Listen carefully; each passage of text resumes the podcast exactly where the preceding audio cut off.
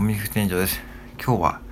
えー、愚痴に対する対処法ですね。私なりの、えー、これ何かというとですね、えー、結論から言うと、相手を犬だと思いですね。犬、うん、そう。そういえばさ、皆さん街中で犬に吠えられてもさ、気になります？そんな気にならないですよね。そう。ていうか、いちいち気にしないよね、そんなのね。それと同じで、えー、職場で愚痴を言われてもね、まあ気にしないっていうか、犬と思えばね、まあ犬が吠えてると思えばいいんです。それだけ。うん、そう。で、最近僕の職場はね、そういう方が一人いてですね、一人いて、まあ男性の方でとても真面目なんだけども、いや、でもね、本当に最近多いですね。うん。で、まあ僕に言ってくるわけですけども、まあで、僕はですね、何をしてるかというと、えとりあえずね、あ、犬がまた吠えてると思ってます。うん、そう、そうそう。うん。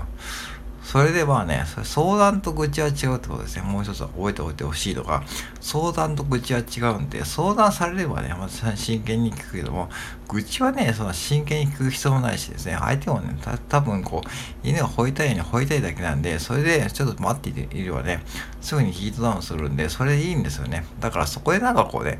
愚痴と相談を一緒に混ぜこじにしちゃってですね、こう自分の中でこう消化しきれなくなって、そしてメンタルやむって方が多いと思うんだけどもね、そしてなんかね、会社を辞め辞めたいとかね、言ってる方もいると思うんだけども、まあ辞めてもいいけども、多分ね、どこ行っても同じですよ。うん。それは本当に言える。だから、こう、転職とかねしてですね、あ、ここいいと、最初いいと思って入るんだけども、だんだんこう職場の人間関係が見えてきてですね、そしてなんかね、なんか結構職場の雰囲気とかが分かって分かってくると、まあそういうことは少なからず多かれあるですよね、やっぱしね。まあ、人間がやってますからね。うん、だから、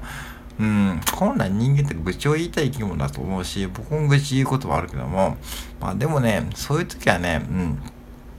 やっぱしょうがないですよね。だから人間ですからね。だから、ある意味こう僕は愚痴を言わない方がちょっと怖いと思っていて、やっぱしね、愚痴って言った方がいいと思うし、でも、それ聞く側の姿勢をどうしたらいいかという話で今日は話してますけども、やっぱしこう、聞く側は、まあ相手を犬だと思って、まあ、あ、犬が吠えてると思えばね、まあそんな気にならないし、まあそれが例えば相談であればね、ちゃんと真剣に聞けばいいと思います。うん。だから、そういうことですね。そういう風にやっていけばね、なんかこう、別にそんなこう、大してこう問題にならないし、なんか、その、ハードル上げすぎというか、そういう時に、ね、よくね、こう、精神科医の方とかね、なんかね、言ってますけども、そういうこと言って聞いちゃうとですね、なんかこう、すごくハードル上がりますよね、なんかね。